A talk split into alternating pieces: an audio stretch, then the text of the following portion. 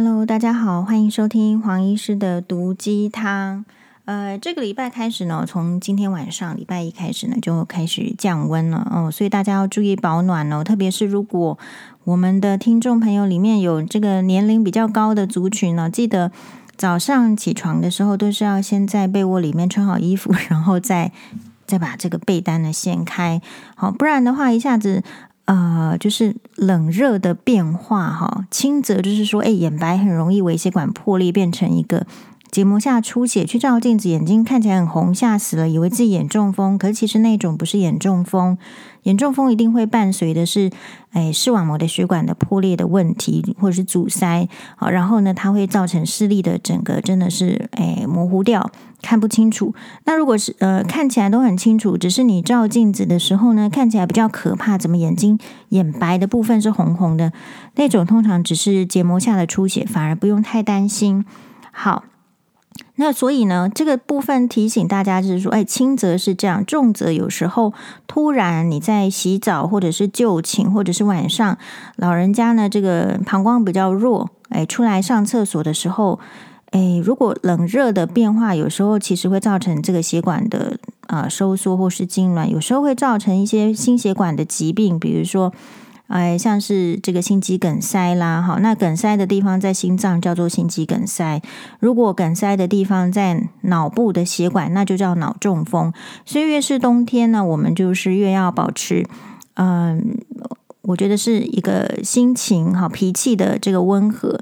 因为你如果冬天的时候很激动的时候，你血压会升高，哈，你生气骂人，哈，这样这样的这个脖脸红脖子粗，你血压就是高，对自己其实没有好处。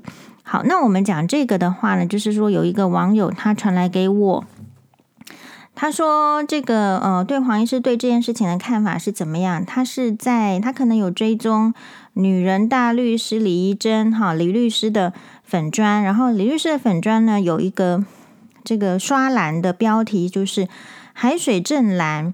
如果你想到的是张曼娟，表示你老了。嗯，好。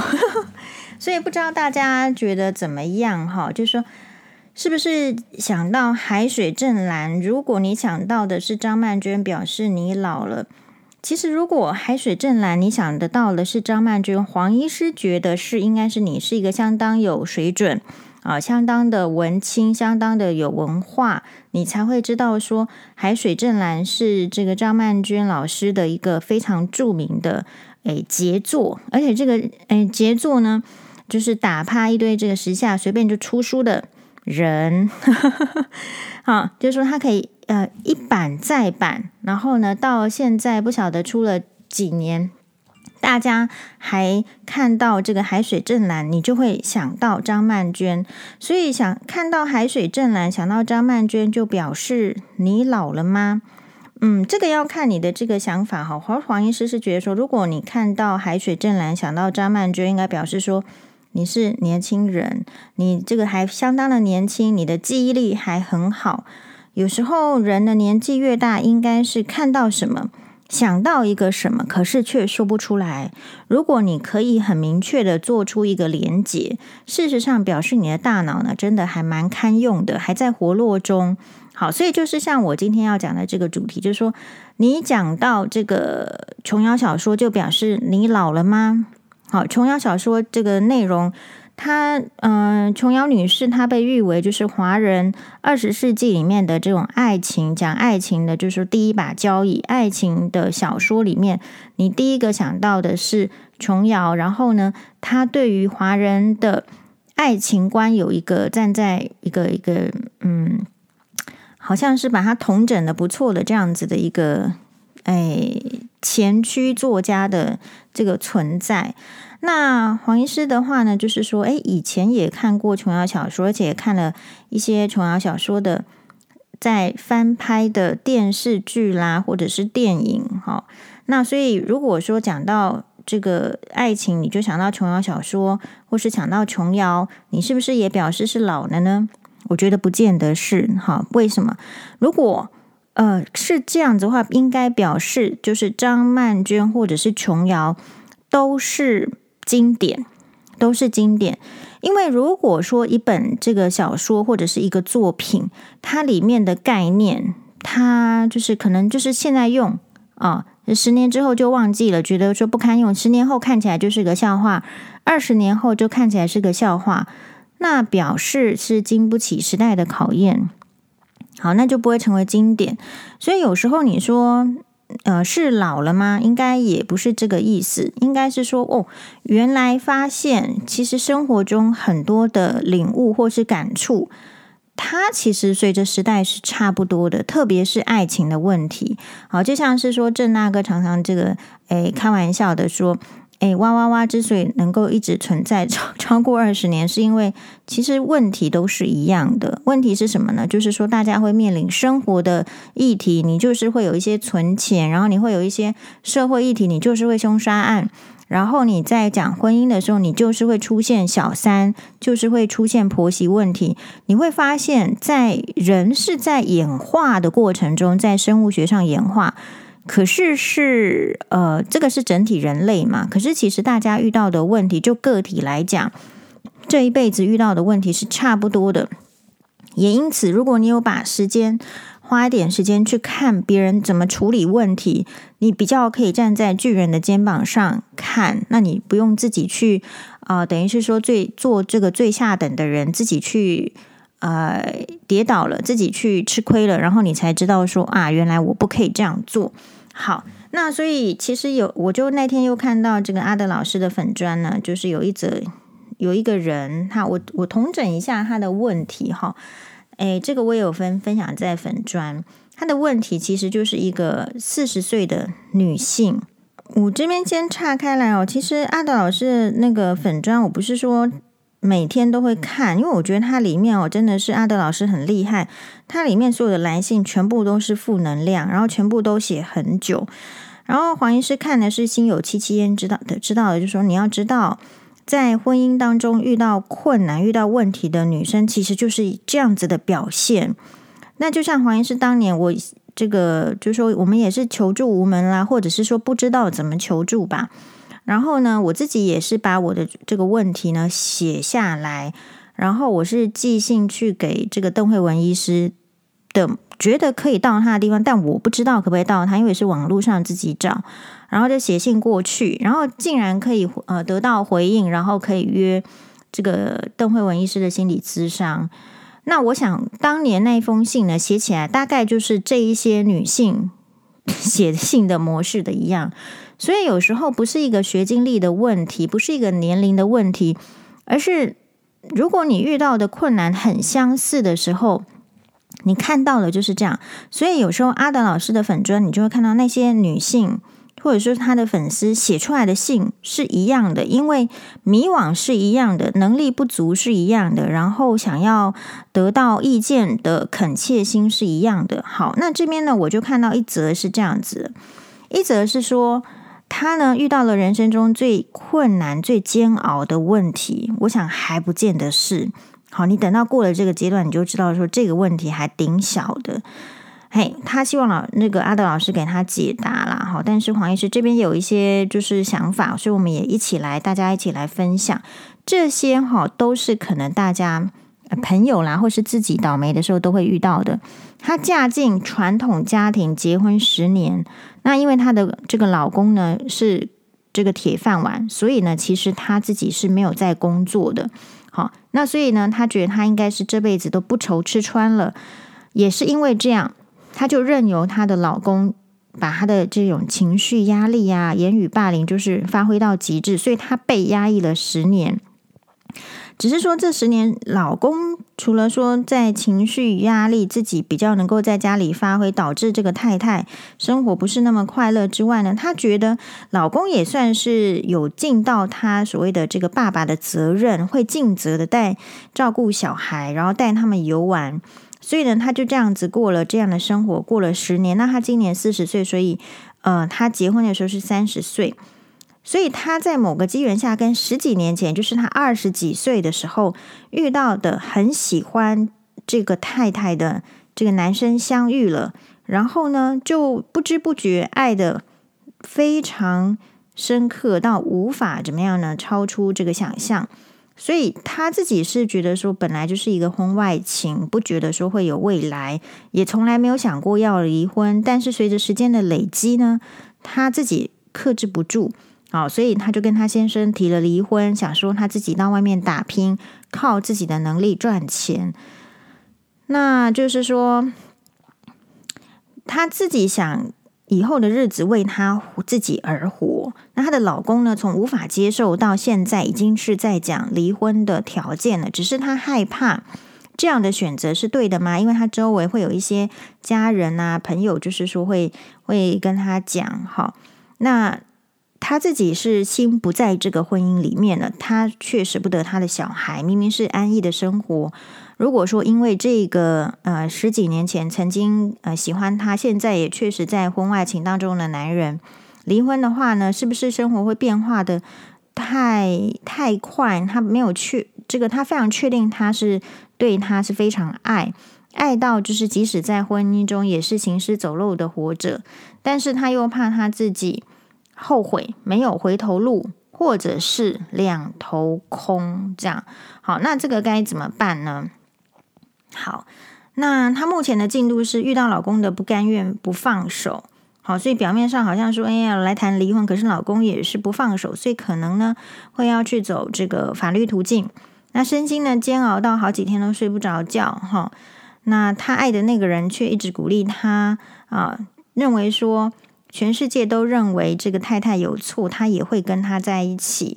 那他这边提出一个问题：爱一个人错了吗？爱一个人要付出这么大的代价吗？哦，对呀，就是这样啊。哦，你以为爱就不用付出代价吗？爱也是有成本的呀。好，黄医师是这样认为。好，那所以总总而言之，他的文章非常的长，非常的长。嗯，首先我会觉得就是说这个。是一个非常可怜的女性，就是说她没有办法去决定她到底要过怎么样的生活。她做一个选择的时候是瞻前顾后，会害怕自己要后悔，表示其实她知道自己的能力不足，知道她可能会后悔，然后知道说一旦做了任何一种选择，她是怕就是说离婚会两头空嘛。所以显然她对于这个新认识的以前号称很喜欢她的男生，其实也没有信心。好，那黄医师在评论这件事情之前呢，我想借就是推荐这个四十岁的女性呢去看一下琼瑶的小说，或者是我觉得不一定看小说，如果你你可以的话，你是家庭主妇有这个时间的话，你每天看一集，总共大概是三十八集的《几度夕阳红》。诶，三十八还是三十六还是三十三？我有点忘记了。你看完《几度夕阳红》之后呢，你就会选择了。好，那我先在这边跟大家剧透，因为我们这边的听众朋友还是有非常多的呃，这个年轻的朋友，然后可能这个脑脑脑子里面是不屑琼瑶，都觉得琼念琼瑶小说，看看到这个琼瑶小说就是老人。好，其实是这样子，你会发现，嗯，姑且不论琼瑶自己是不是小三，她就是小三嘛，好，好像是这样。呃，可是他确实是把这个男女之间的那种爱情的问题哦，其实点得非常清楚。好，我们看一下这个为什么这样呢？琼瑶小说里面呢，我最推荐大家电视剧也可以，电视剧比较好入门入手。我最推荐大家的就是《庭院深深》跟《几度夕阳红》。《庭院深深》我好像在很久很久以前 Podcast。呃，其实说很久以前也没有嘛。我们这个 podcast 去年十二月才开始，我就已经讲过了《庭院深深》。因为《庭院深深》，如果你看过《庭院深深》，你就会知道婆媳问题的精髓。所以，同样的，如果你今天看过《几度夕阳红》，你就会知道外遇问题的精髓。好，首先呢是这样子，一样大概是这样子的背景。好，那这个背景其实跟每一个在婚姻中。女性的可能外遇其实很相似哦，就是说都是嫁入一个传统的家庭，即便现在的时代已经新了，可是你会发现家庭还是很传统的。为什么？因为他们是一代传一代，就像是我今天粉专又发表的，我的同年纪的认识的男医师，他同样在教导他的女儿是什么？他说要抓住男人的心，要有三个技巧，第一个是温柔，第二个是做菜，第三个是眼泪。所以，即便时代在进步，如果时代在进步，你没有接受新的东西，你是接受这个旧的教育的时候，其实你本身的行为就是旧的。所以你说琼瑶小说或是张曼娟的作品没有这个参考的价值吗？所以这就是他们为什么会被参考，因为人不会那么快就哦变成这个跑到最最前端，没有，大家会先在这个传统当中慢慢慢慢去修正，慢慢去往前进。所以这就是为什么经典或者是呃前人的作品有还是非常有影响力，只要你愿意去看的话，就会有收获。好。那黄医师呢？这年轻的时候看琼瑶小说，不见得有这样的收获。可是发现了这个生活的历练啊，然后就会给我一个这个心得感。就像说你，你背了这个九九乘法，二一二二二四二三六，你会突然出去外面，你数那个橘子的时候，你 发现你数的比较快一样。所以琼瑶小说其实是这样子存在。好，极度夕阳红呢？它的背景它分成就是有点类似。也是类似那种三部曲。第一部曲的话呢，就是说，但是我在介绍的话，他其实男主角就是由秦汉饰演的啊，风度翩翩的何慕天，他本身是昆明的大家族的一个诶少爷，大少爷啊。然后呢，这个女主角是李梦竹，李梦竹就是在这个四川某一个地方嘉陵江畔的一个。呃，书香门第世家的一个大小姐，好，但是呢，她就是等着，就是要跟呃跟着这种啊、指腹为婚的这种阿呆要结婚的这样子的一个可怜的那个时代的女性。然后何慕天呢，他其实在昆明就已经结婚了，也娶了一个门户门当户对的小姐。结了婚之后呢，他再去啊、呃、四川去，就是说一个学校呢。啊，去读大学啦，去去去读书，然后他都没有跟人家讲，他已经在家乡已经结婚了，就是这样的一个呃存在。然后他是念中文系，好喽。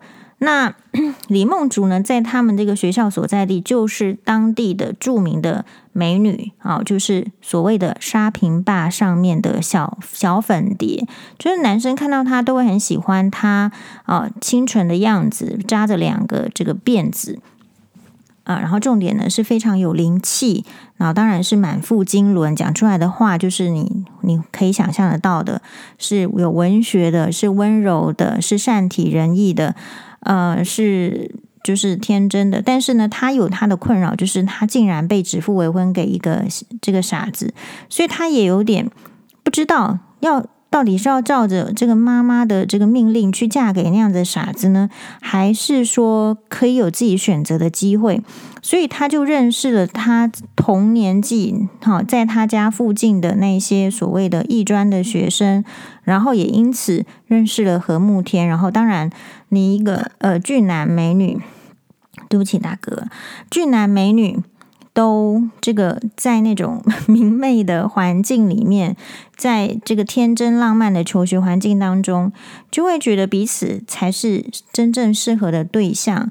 但是李梦竹的家里也是非常传统，就不可能赞许他去抛弃原来的媒妁之言，哈，认为这个是在当时的时代绝对是一个天大的丑事，所以绝对不允许。好，但是不管他的妈妈怎么样把他这个囚禁在家里啦。好，然后还是怎么样断绝他跟何慕天，他就是要去找何慕天。好，所以他终于挣脱，然后去找了何慕天，跟何慕天同居在一起。然后那时候很梦幻哦，何慕天还会去，因为家里的环境比较好，还真的去跟他举办订婚宴。好，买了一套这个白纱给他。总之呢，就是大家也都知道这件事情。但是呢，后来就是说何慕天就说要回家。跟这个自己的爸妈禀告这样的婚事，然后就独留李梦竹在沙坪坝四川这个地方呢等待。可是，一等好像就好像音信全无，所以李梦竹呢就决定说要跑去昆明何慕天的家去看到底是怎么回事。结果没想到一上门的时候呢，诶，怎么搞的？就听说这个何慕天没有见到他本人，然后还要听说听说，诶，已经有太太了。哦，已经有这个正宫，好，然后正宫呢还跟他说，现在家里呢正要准备这个何慕天再娶二房的事情，正忙得不可开交，所以李梦竹就因此伤心的回到沙坪坝，哦，本来想要自杀，本来想要这个了结一切，因为真的太丢脸了，所托非人，以为何慕天跟他是这个只有唯一，没想到他已经在家乡都有老婆了，有有小孩了，还刚生出一个小 baby，哦，怎么会这样子呢？事实上，他自己肚子里当时也怀了一个诶小孩，那就是后来的这个这个杨晓彤。好，那所幸是他想要呃。低，他非常低潮，想要自杀的时候，他遇到了一个，就是本来就是爱慕他，只是因为李梦竹太耀眼了，何慕天好像才配得上自己，只是一个穷小子啊，而裹足不前，没有把自己心意表达出来的杨明远。杨明远这时候就挺身而出，说 他愿意来照顾李梦竹跟这个小孩子一辈子，所以他们就结婚了。好，结婚之后呢，其实何慕天其实当下在家里面干嘛呢？就是在家里面跟自己的太太争取要离婚。好不容易离婚之后呢，可是他的太太却狂笑说：“哎呀，没有用！你就算拿着这纸离婚证书呢，保证李梦竹不会再理你了。”他果然回去的时候，发怎么搞的？他们同住的那个小房已经没有李梦竹的身影了。然后再去问艺专的同学，大家跟他讲说，就在一个礼拜之前，在这个这个餐厅里面，呃，李梦竹跟杨明远已经结婚了，叫他不要再去打扰他们。好，后来呢，这个就是一个这个所谓的抗战什么时这个左右时期的事情。然后后来呢，他们就到台湾来，所以他这讲的是一个民国大概三十三、三十四年，好到三十八年的事情。后来呢，十八年后。在这个怎么样的婚姻过程中呢？就李梦竹就跟杨明远在一起，好，然后养大这个杨晓彤，然后杨晓彤长得很像李梦竹，然后呢，哎，然后杨呃，他们也有再生一个小孩，叫做杨小白。好，重点来了，重点来了，十八年的婚姻生活，当年沙坪坝上的小粉蝶，第一美人的意思。好，众多追求者，甚至还有像杨明远这样子，觉得自惭形秽，不敢去追求的。这样子的大美人，十八年的婚姻生活是怎么样呢？是因为他们从这个中国哦撤退到台湾来的时候，生活的很困苦啊，没有得选择，怎么能够再选艺术呢？所以就要放下画笔，去当公务员，拿着这个铁饭碗的生活，勉强来糊口。好，可是这十八年里面呢，就是哎，这个杨明远哦，其实对李梦竹也是常常因为往事，哈，因为他是带球架。的这样子的往事，对李梦竹冷嘲热讽，所以李梦竹其实是过着，因为因为有一点自卑，也有点感激，也有点对命运的妥协。好，然后呢，就是在杨明远的保护之下，在这个家庭里面忍辱负重，要做所有。当然，他也是一个家庭主妇，没有去上班。然后呢，就每天呢，就是要拿着这个算盘精打细算，常常呢到月底这个支出就不够了。然后呢，常常餐桌上呢的菜是炒空心菜，还有豆干炒肉肉丝，而肉丝几乎看不到。好，然后再加上这个老公呢，常年的哎，可能对过往，比如说可能就会说哦，这个女儿是你的好女儿，这样子有一点有心无意，或者是有意无心的这样子的。就是说，言语式的，今天来讲就是霸凌。好喽，所以他同样也是怎么样呢？经过这个杨晓彤认识何慕天的外甥的这样子的一个机缘，诶，这个何慕天呢，跟杨跟李梦竹又再次的见面了。好，这时候看到这里的话，大家会心里观众觉得怎么样？啊，既然是当初这么爱，然后是因为这个误解而分开，因为何慕天根本不知道李梦竹有这个小孩呀，所以才没有再去追她。那现在呢，就是十八年之后，确实他的婚姻生活很糟糕，他看起来整个人很憔悴，仍然富裕，仍然是风度翩翩。虽然只是年纪增加的何慕天，觉得对李梦竹非常的有这个愧有愧疚之心，然后还是觉得很喜欢他。好，甚至因为他呢，而保持十八年来都没有结婚，也不受其他女性的吸引。这样子的话，大家看看到这里，不就觉得好啦？那你们两个就在一起嘛？因为这个老公也不是真的喜欢你啊，但是他尽了他的责任，哦，建维持一个家庭。可是你在这样子的一个家庭里面，你不快乐啊。所以其实这个故事跟我们的这个今天四十岁的女性好遇到的情形，其实是差很差不多，几乎是一样的哦。你不要去你你抽抽离掉那个时代，就是说，如果你选择传统的生活，选择在家庭当里面呃家庭里面当家庭主妇的时候。其实你多多少少都会遇到同样的问题，好，同样的问题。那因此，这个李梦竹也陷入两难哦。她其实当然想守护她的家庭，可是他会说：“哎，拜托，有一天杨明远要一直在逼他怎么样的时候，他会说：‘不要在今天逼我。’为什么？因为何慕天在那天约他在外面的小公园见面呢。哦，所以有时候是真的。那当然，这个演下去就是。”杨明远照样去逼李梦竹，然后李梦竹真的跑出去外面，然后也就真的跟这个何慕天到何慕天的家里去长谈了。长谈之后就聊起往事啊，然后才会发现说，原来这个男生在还把他放在心上，还把当年呢他在嘉陵边嘉陵嘉陵嘉陵河是吧？应该是什么？哦，那个河畔边呢？哦，在那边。呃，走路散步的时候所飘落下来的绑头发的蝴蝶结啦，还是当初呢一起在酒馆里面很暧昧不明的时候画的心里面写的心愿的纸张，都还收藏得很好。看到这一些，这个女生不会有感动吗？是吧？一个人要有多把另外一个人放在心里，才能够把他们之间的回忆的东西收藏得这么好。那何慕天拿出来再送给他的时候，其实当下他就。他整个感觉就回来了，就回到当年。好，那只是说，现在我我个人认为，就是说，当初看这个剧的时候，我就觉得何梦天跟李梦竹应该要在一起。那你说杨明远算什么？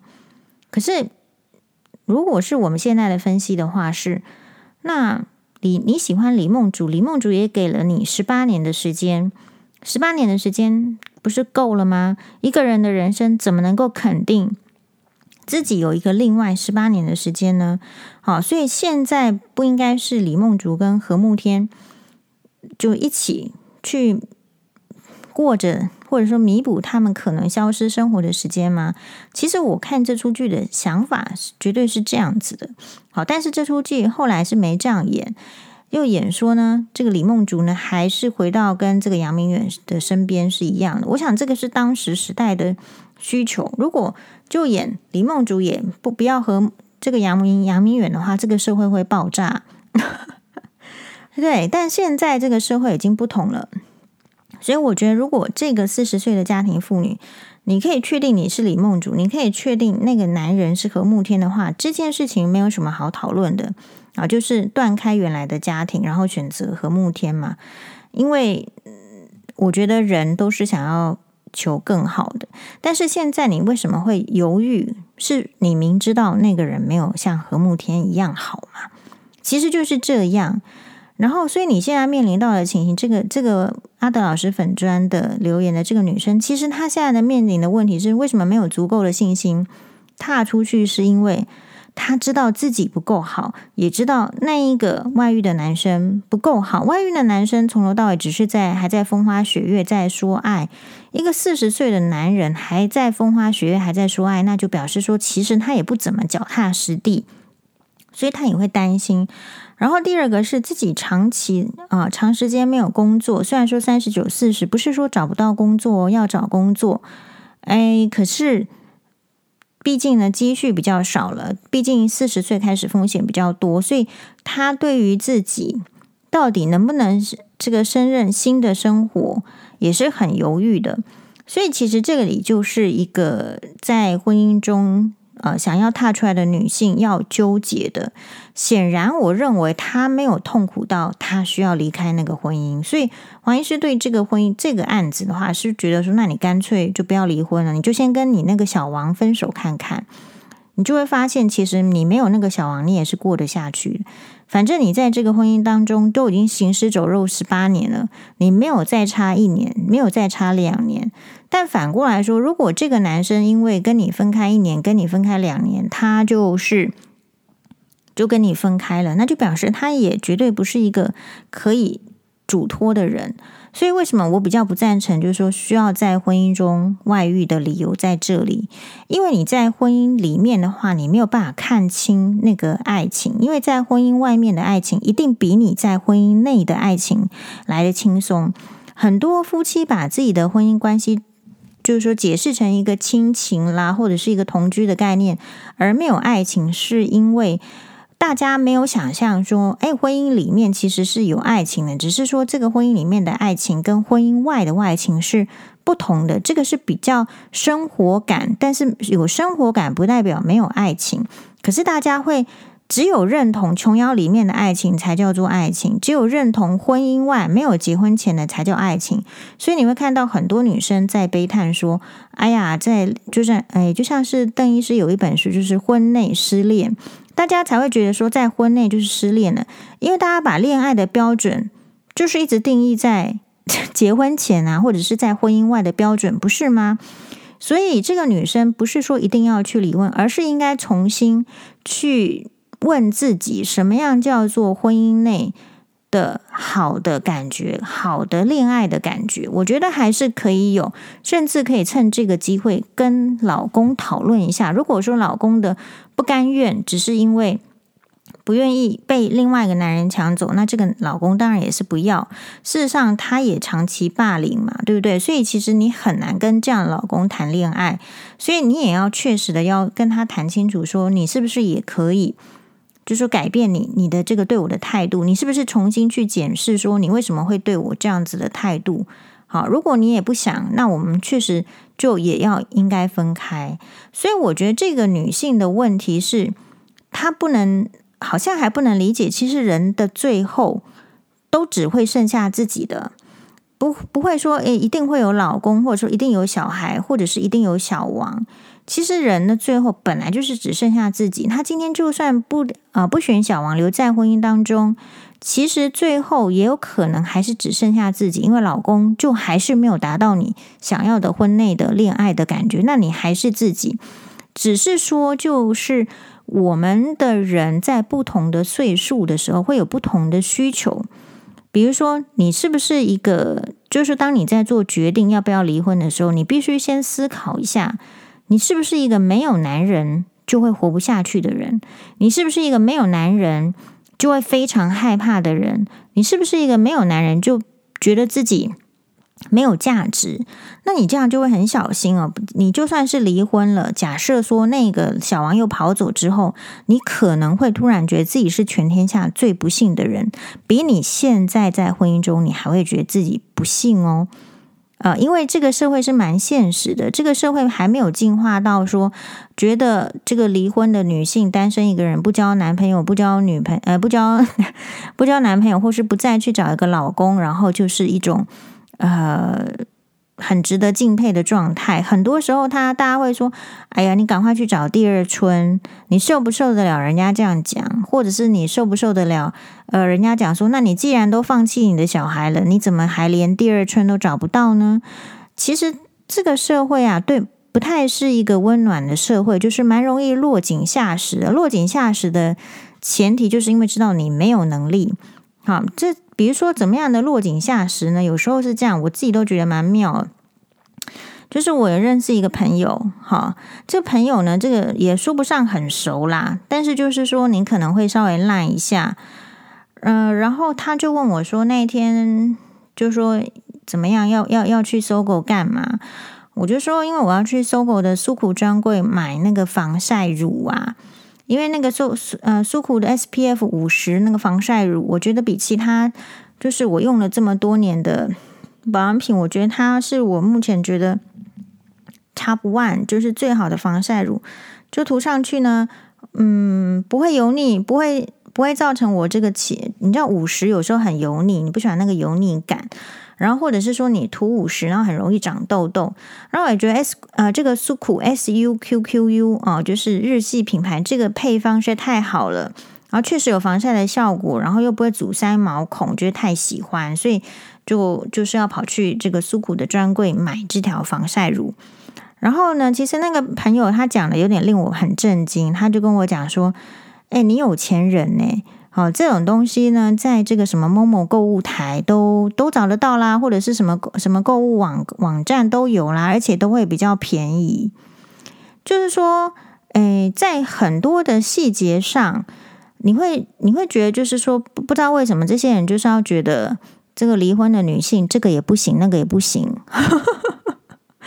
就是我曾经就是说，那也也不是熟的朋友，就是牙医师的太太。好，我现在也不跟他联络，把他封锁。哎，我们七碗牛肉面，那个断纯真，然后就说：“哎，你你怎么会去吃这么贵的牛肉面？” 真的，就是刚离婚的时候，你你就会听到这种话，就是他会觉得说你是离婚的人，然后你这个也不行，那个也不行。好，然后这个呢都是奢侈，这个就是浪费。所以，一般的女性到底有没有足够的这个认清，说你自己的心理基础，或者是说你自己的经济能力，能不能过你这离婚之后想要的生活的样貌？这件事情是很值得考虑的哦。然后我们再说一次，我现在有这个另外一个，就是网友问我说，他哦本来以为呢，就是追踪黄医师粉专，就是追踪就追踪啦。我从来没有讲，或者是说看新闻哇哇哇就看就看呐、啊，都以为那在讲别人的事情，但没有想到是哇，怎么搞的？突然之间呢，他的 FB 被私讯了，被私讯什么呢？被小三私讯她跟她老公的呃闲适的对话。那所以她现在很快的列出几个步骤，说怎要怎么办，然后问黄医师的意见。我个人是觉得是这样子啊，因为呢，黄医师对这个小三议题呢，从看琼瑶小说开始就很有研究，然后到医院的话，就是医院周遭我们听的八卦都是小三，所以我们常常就是说要幻想自己如果诶是老公遇到小三的时候，我会怎么办？好，假设是黄医师的话，就是说我自己都就是我们也想了老半天，都是说好，如果就有老小三的话，这种男人就是给他放生。可是这个是说归说啦，说归说的意思是说黄医师自己并没有真的遇到，或者是有遇到我也不知道。好，总而言之呢，老天爷给我的另外考验就是可能是婆媳问题，或是可能在这个生育上哈，小孩子会比较有一些状况，所以每一个人的考验是不一样的。所以我先先说恭喜，很奇怪，可是我会觉得就是说，如果是遇到小三问题的婚姻的话，哎，其实你。比较没有那么劳累，比较没有那么劳累的意思是说，其实比较不会有那种，比如说婆媳之间的那种言语的霸凌。好，小三今天他如果敢来霸凌你，敢来这个言语给你骚扰，其实就是搜证，然后就是告他妨碍配偶权，然后拿钱，然后拿到钱之后呢，你决定你要存下来，或是你要拿去买名牌包都可以。所以其实小三的问题是在于说。我觉得小三不是问题，小三的问题是让你知道说，原来你身边这个男人是不可信赖的，原来你是活在自己的婚姻幻想里面，你觉得自己的婚姻百分就说没有到非常好，可是也不糟，可是怎么知道说旁边的这个男人已经觉得跟你完全没有感觉了，跟另外一个男人才呃另外一个女人才有感觉，是这样子，是这个在这个现实在震撼你。并不是说小三有多漂亮，或是小三有多有能力。其实我看的话呢，女人都是差不多的，都是差不多的意思是说，女人都会被婚姻生活所消磨掉，几乎没有看到什么什么人不被婚姻消磨的。好，如果不被婚姻消磨的，基本上本身就是含着金汤匙的。可是含着金汤匙的人，他本身也是会有其他的考验。所以，其实我我认为女生是大部分是差不多的。好，那这个我会建议，如果是我是我我的话，好，第一个事情是，比如说可能才收到小三的简讯或是私讯，就是两天，你知道小三为什么要私讯你吗？第一个，先把这个动机先厘清。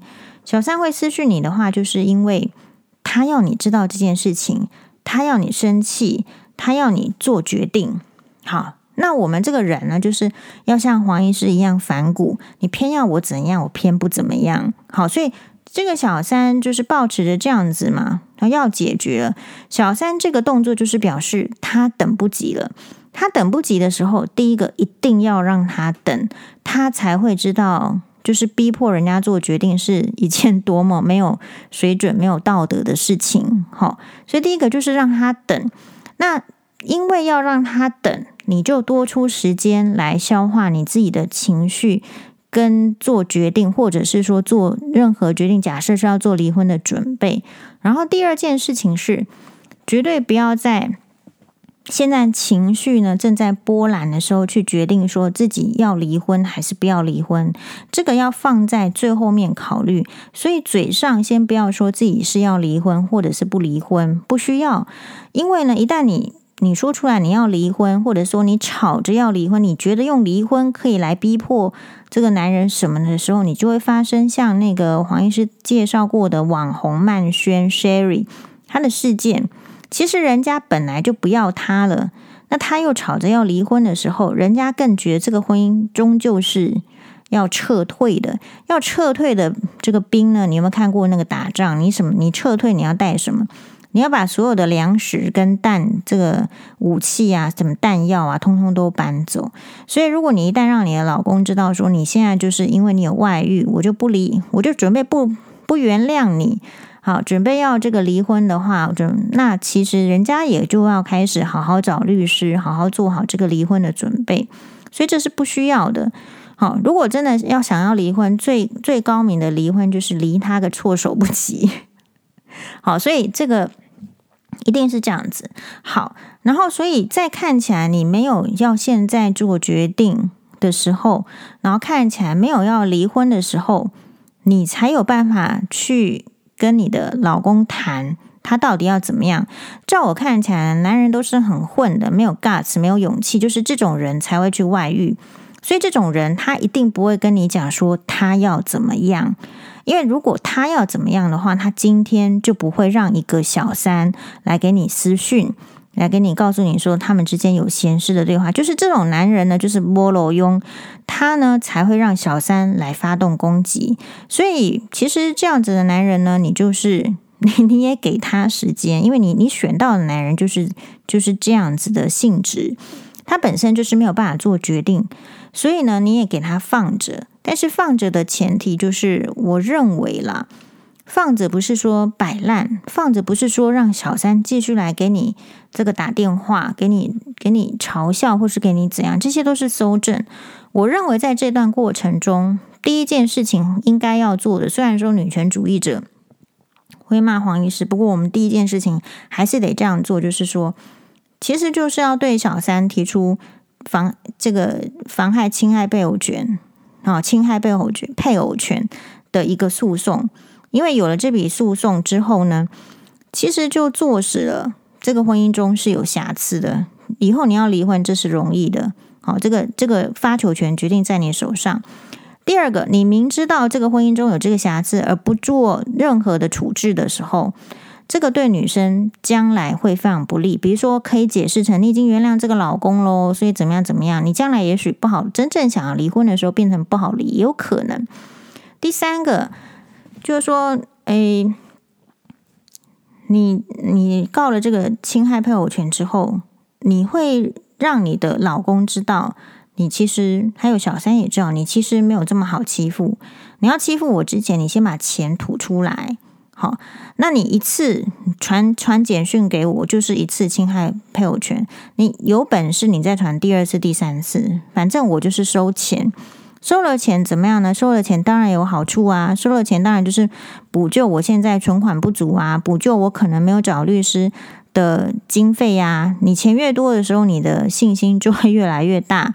好，那小三也要知道，就是说这个男生他就会去闹这个这个老公嘛，因为他被告了嘛，他被告他心情就会很焦虑，所以心情焦虑的时候，他跟这个老公之间的。这所谓的爱情，你看，你再来看，是不是经得起考验？他们两个爱情不是就是因为他们两个的爱情，所以才来阻挠我们婚姻吗？我们就给他丢球啊，让他去。就是说，去考验他们的爱情啊！如果考验过的话，我我们就恭喜他们嘛。可是如果考验不过呢，那就表示他们的爱情也不值得拿来你面前炫耀啊！你也不需要担心，不需要伤心啊！觉得说自己的爱情怎么会变这样？人家怎么变成那么好的爱情？你就给他试试炼嘛，你给他试验。好，然后呢，你这段时间都是什么？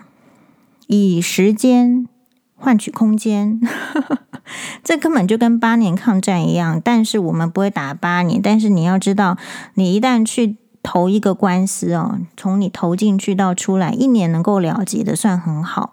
所以等于是你这一年之间，你做出了处置，其实你的老你才有办法逼迫你的老公去做出一个决定。就说如果你今天是一个不能决定的女生。或者说，你为了做决定还需要准备，这些都是非常堂堂正正的理由，没有理由说要意气之争，没有理由说现在要争一个什么宽容大度的太太，原谅小三，原谅老公，这些都不需要。但是呢，应该要实脚踏实实地、实实在在的去想说，现在已经发生最不堪的事情了。那既然这个事情发生了，我就要确保我的最大利益，或者是甚至要从中得到利益。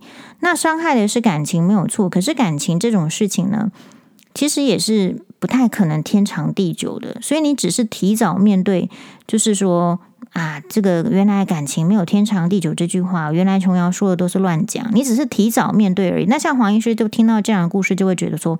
嗯，很正常，因为黄医师很很年轻的时候就看过琼瑶小说了嘛，对吧？因为你你如果看过琼瑶小说的人，就会知道说，琼瑶小说里面从来不去写男主角跟女主角结婚之后发生了什么事情，绝对不会写的。好，那就表示说很可疑嘛。如果爱情真的那么伟大，真的这么值得歌颂的话，为什么他踏进婚姻之后的爱情，琼瑶就不写了呢？哦，所以大家就明白嘛。所以你明白之后，你就会坦然，你就会觉得说啊，其实那个小三跟老公的爱情也没有伟大到这样啦。好，所以看琼瑶小说呢，可以得到很多的这个人生的智慧。所以，嗯，看到任何一个作品，不要说就连结是老。事实上，黄医师今天呢，觉得如果有一点点分析的能力，都是因为我看了很多的老作品。你要看经典的人物，然后把它连接到现代，你会发现，哎呀，怎么是可以用的？就像是，呃，一九一二年吗？哎，还是啊，对不起，应该是一九二九年，我有点忘记。反正就是那个年代，我觉得最棒的电影就是《乱世佳人》（Gone with the Wind）。